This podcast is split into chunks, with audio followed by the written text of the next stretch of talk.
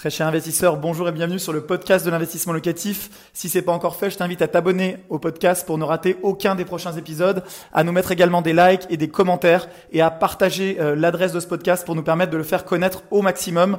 Place à l'épisode du jour, c'est parti. Salut à toi très cher entrepreneur immobilier, je m'appelle Manuel Ravier, je suis investisseur immobilier avec plus de 60 lots actuellement détenus et loués et je suis également cofondateur de la société investissement locatif une société qui t'aide eh à investir dans l'immobilier clé en main dans une quinzaine de grandes villes en France. Alors investissement locatif, je ne suis pas tout seul, on a une centaine de collaborateurs pour rendre réels eh les projets d'investissement immobilier de nos clients qui vont eh bien, de l'appartement avec un budget d'entrée à environ 100 000 euros tout inclus jusqu'à des immeubles de rapport à plusieurs millions d'euros. Ces projets sont possibles uniquement parce que bien, on t'accompagne sur toute la chaîne de valeur, de la recherche du bien grâce à nos chasseurs immobiliers, la recherche bien sûr des meilleures affaires du marché dans les villes dans lesquelles on travaille, jusqu'à la restructuration des biens qui le nécessitent avec la réalisation du plan, les cahiers des charges des travaux, le suivi des chantiers et également l'ameublement et la décoration si tu souhaites pouvoir meubler, jusqu'à la mise en location et la gestion si c'est ton souhait, avec à chaque fois l'objectif d'acheter le moins cher possible par rapport au marché grâce à notre expertise, à notre réseau euh, sur chaque marché et à la fois eh bien, la location sur la tranche haute du marché parce que tu te retrouves en présence eh d'un bien qui est à la fois rénové, optimisé et coup de cœur. Dans cette vidéo, je vais te livrer mon analyse, mes tendances et ce qu'on peut tirer de ces 6 euh, semaines de confinement, entre 6 et 8 semaines pour être plus précis, et cet arrêt qui a été assez brutal sur l'économie à la fois française. Alors, on n'est pas encore totalement sorti d'affaires, d'un point de vue économique, eh bien, au niveau mondial, on a encore touché, mais d'un point de vue sanitaire, les choses se sont quand même considérablement améliorées. Le virus, tu le sais, n'a pas disparu, le vaccin n'est pas encore présent, mais on voit par contre que les courbes sont rassurantes puisqu'on a eu une pente ascendante et que là, on est sur une pente descendante, donc il faut poursuivre les efforts, mais on va pouvoir faire redémarrer l'économie. En tout cas, euh, c'est ce qui est souhaité par nos ministres et notre président. Alors maintenant qu'on a dit ça, quelles sont les grandes tendances? Je lis énormément de choses dans la presse et je voulais revenir avec toi sur ces grandes tendances pour notre sujet préféré, bien sûr, l'immobilier et encore plus l'investissement immobilier. D'abord, je lis euh, que les gens, que les Français ont télétravaillé, qu'ils ont été au chômage partiel, puisque tu le sais, une grande partie euh, des travailleurs est en chômage partiel. Je crois que c'était jusqu'à 75% des gens euh, qui étaient en plein confinement payés par l'État, qu'ils soient fonctionnaires à l'arrêt, qu'ils soient dans le privé en chômage partiel, ou même qu'ils soient au RSA ou chômeurs. Et voilà, et on se rend compte aujourd'hui que eh bien, ces Français qui étaient à l'arrêt en termes d'activité euh, ont été, pour certains, à la campagne, dans leur famille, et ils ont passé le confinement en campagne, ou alors ils sont euh, restés confinés dans des appartements en centre-ville ou dans les banlieues, et en fait, ils ont souffert de ce confinement. Avec euh, un constat de certains acteurs qui disent, eh bien, dans l'après, dans le monde d'après, comme ils aiment l'appeler, comme si le monde avait totalement changé en six semaines, mais ce n'est pas mon analyse, dans ce monde d'après, eh bien, le milieu du travail serait orienté à fond sur le télétravail, on aurait une explosion du télétravail. Dans le monde d'après, les Français quitteraient les centres-villes et habiteraient tous à la campagne dans des maisons avec jardin. Voilà, dans ce monde merveilleux et magnifique.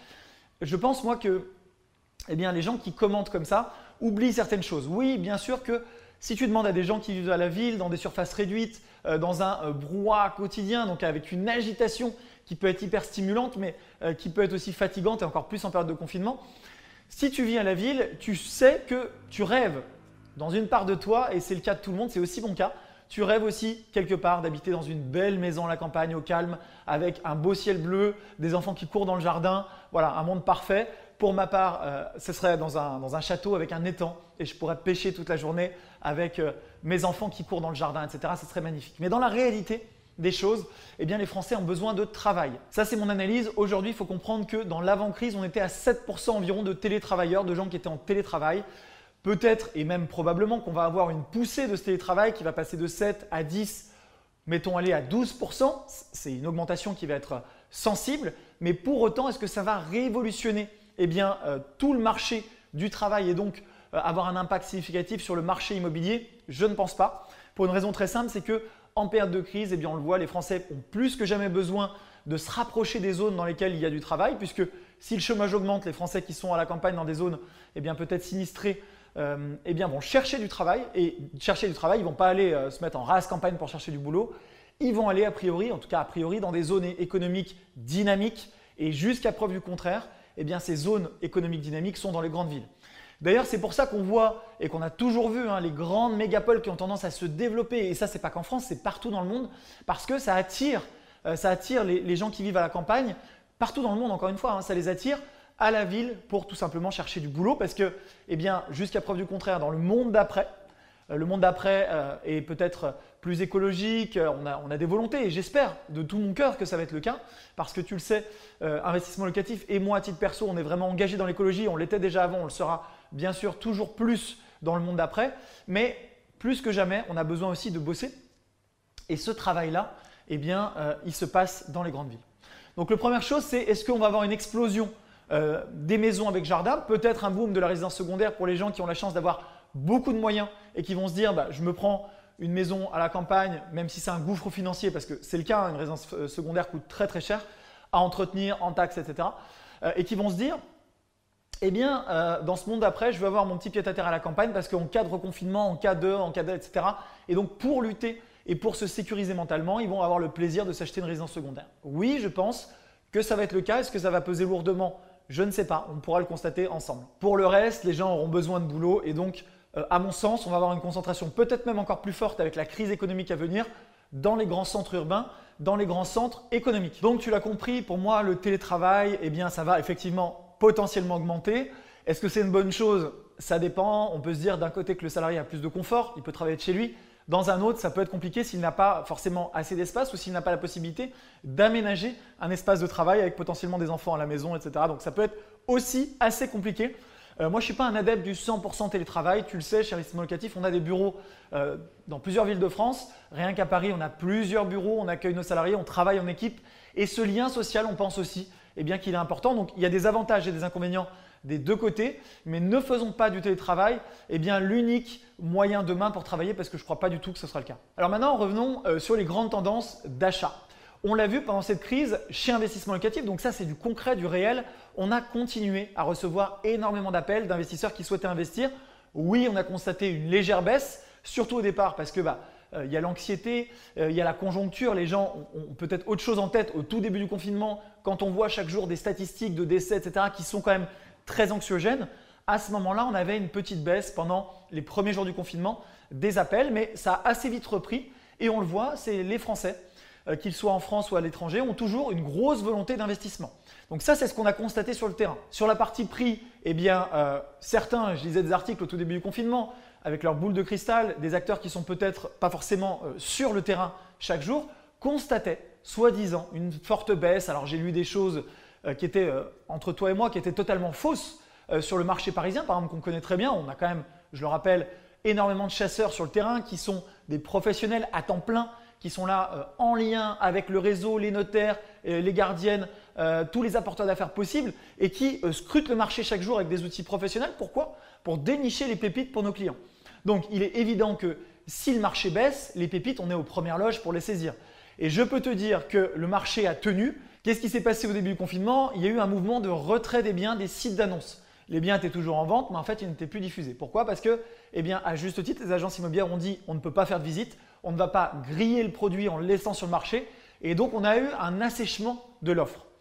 Les acheteurs étaient toujours là, certes moins nombreux, mais le fait que l'offre a été asséchée momentanément pendant le confinement, parce qu'encore une fois, les agences, à juste titre, se sont dit bon, on enlève les biens pour l'instant, ça ne sert à rien de diffuser des biens qu'on ne peut pas faire visiter. Les prix ont tenu. Ils ont tenu. Alors, quand j'ai vu euh, des articles, parce que je sais aussi me remettre en question, quand j'ai vu des articles qui disaient baisse des prix à Paris, 15, 20% de baisse, etc., j'ai dit bon, il y aura peut-être des opportunités pour les clients investissement locatif. J'ai euh, fait des réunions avec nos chasseurs, je les ai sollicités, je leur ai dit waouh, est-ce que vous constatez ça? Parce que moi, dans mon réseau euh, personnel de Manuel Ravier, je ne le constate pas. Et je suis toujours acheteur en plus. Donc, s'il y a des pépites, s'il y a des bonnes affaires, on est acheteur pour nos clients. Je suis potentiellement aussi acheteur à titre perso. Voilà. Donc, on est, on est dans l'action. Et moi, ce que j'ai constaté, eh bien, c'est qu'il n'y avait pas du tout eh bien, ce que j'ai pu lire. Alors, potentiellement, effectivement, si un vendeur était très pressé, et, de manière ponctuelle, on peut imaginer que très pressé euh, en pleine période de confinement, certains aient pu momentanément baisser leur prix pour accélérer la vente de 10%, voilà, potentiellement. Alors ce qu'il faut aussi savoir, c'est que quand tu es investisseur immobilier, donc si tu regardes la vidéo, c'est euh, probablement ton cas, tu cherches systématiquement la bonne affaire. Et la bonne affaire, elle est déjà décotée de 10, 15, 20, 30%, ça va dépendre le marché sur lequel tu investis. Donc à partir de là, finalement, on te dit qu'il va y avoir une baisse de 5%, est-ce que c'est sensible pour toi en tant qu'investisseur immobilier qui déjà achète avec une décote? Pas nécessairement.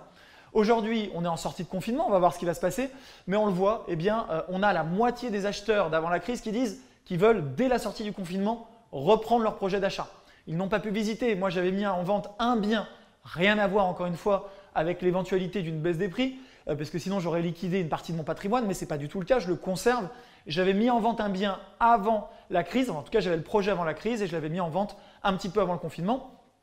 Je n'ai pas pu faire de visite parce que les gens ne voulaient pas visiter, mais je peux te dire que je l'ai mis en vente à un prix élevé et j'ai énormément d'appels. J'ai eu énormément d'appels, j'en ai peut-être eu 100 ou 120 pour un bien situé à Paris. Ça veut dire quoi? Ça veut dire que les acheteurs sont toujours là. J'ai même eu des offres d'achat un peu en dessous du prix, mais sans même faire une visite. Donc les acheteurs sont là. J'ai voulu moi euh, me laisser la possibilité de faire une visite parce que bah, j'ai eu 150 euh, demandes, je pense. Donc j'ai aucune envie de le vendre comme ça, bradé, euh, à distance à quelqu'un qui l'a pas vu. Pour la suite, qu'est-ce qu'il faut anticiper? Est-ce que les prix vont baisser, monter? Alors c'est dur à dire. Se loger a fait un baromètre sur le mois d'avril, les prix augmentaient de 1,3%, ce qui veut dire en fait qu'ils étaient stables. Ce qui veut dire que on a les deux aspects. On a d'un côté des gens qui nous disent que les prix vont monter, vont continuer à monter. Euh, c'est ce que j'ai lu et c'est ce que tu pourras lire dans la presse, parce qu'en réalité, les villes euh, qui sont tendues à la base, en fait, il y avait un tel déficit d'offres par rapport au nombre d'acheteurs.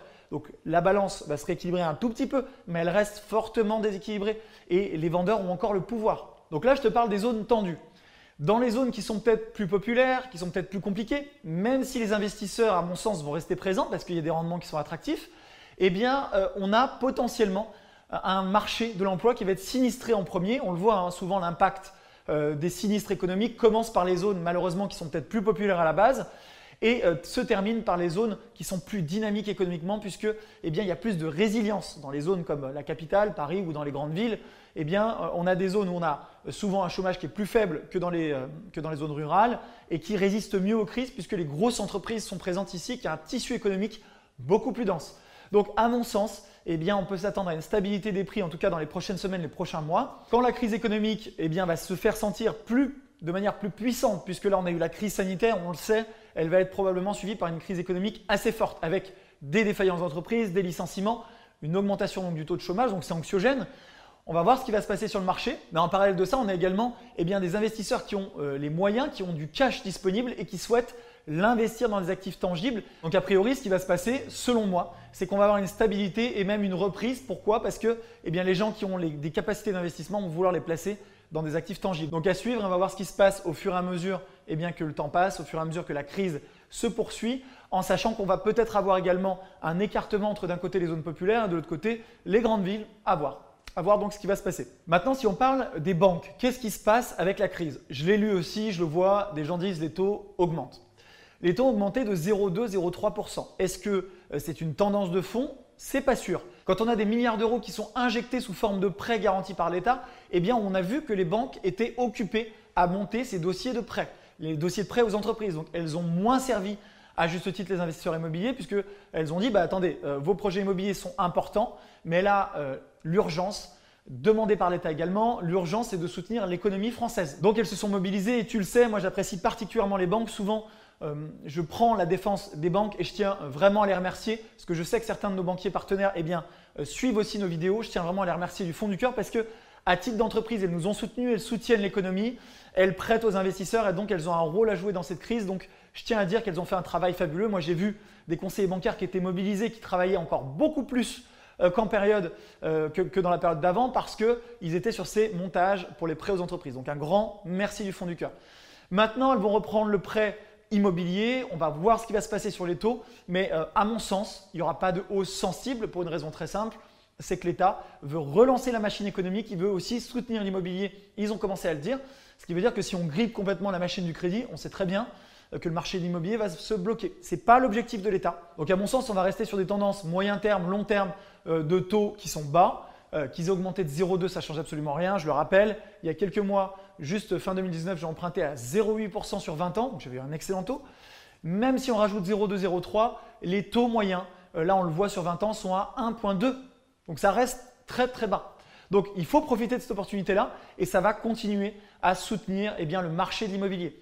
La tendance quand même qui se dessine, c'est que les banques, plus que jamais, vont vous demander de l'apport. Elles vont vous demander de l'apport et une capacité à mobiliser un apport pour vos projets immobiliers. Donc euh, avec la crise, avec le confinement, beaucoup de Français ont épargné, puisque par définition, on ne pouvait plus consommer.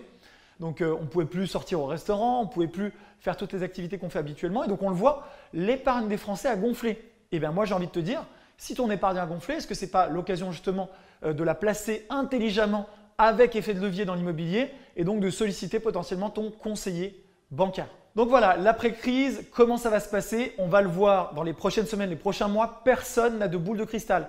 Attention aux gens qui prétendent eh bien, détenir la vérité. Selon moi, ce que j'ai constaté euh, jusqu'à maintenant sur les marchés où on intervient, donc je le répète, dans une quinzaine de grandes villes en France et euh, en, périphérie, le marché s'est soutenu, l'offre s'est même tarie dans des villes comme Lyon où c'était déjà très tendu. On a vu même presque une augmentation, d'ailleurs, c'est ce que me remontent les chasseurs sur le terrain, une augmentation des prix encore avec la crise, ils ont été les premiers surpris.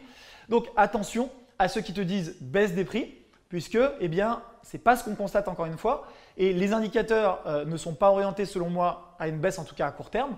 À voir ce qui se passera sur le moyen et long terme. Personne n'a de boule de cristal, mais il faut rester attentif. Il faut plus que jamais se mobiliser pour saisir les bonnes affaires sur le marché. Pourquoi? Parce que, eh bien, il y a une frustration des acheteurs pendant les deux derniers mois avec un marché immobilier complètement bloqué. Donc là, ça va repartir assez vite. À voir pour la suite ce qui va se passer dans les euh, prochains mois mais personnellement, je reste confiant, même si le volume de transactions, et ça, tout le monde s'accorde à le dire, devrait euh, sensiblement baisser. Encore une fois, rien de dramatique. Moi, je dis souvent ça, je dis, on nous dit le monde d'après, décroissance, etc. J'ai envie de dire, même avec une baisse euh, du volume de transactions, même s'il y avait une petite baisse de 5% des prix immobiliers, qu'est-ce que ça changerait pour toi, investisseur, en sachant que sur la seule dernière année 2019, on a eu plus de 5% de hausse rien pour la ville de Paris.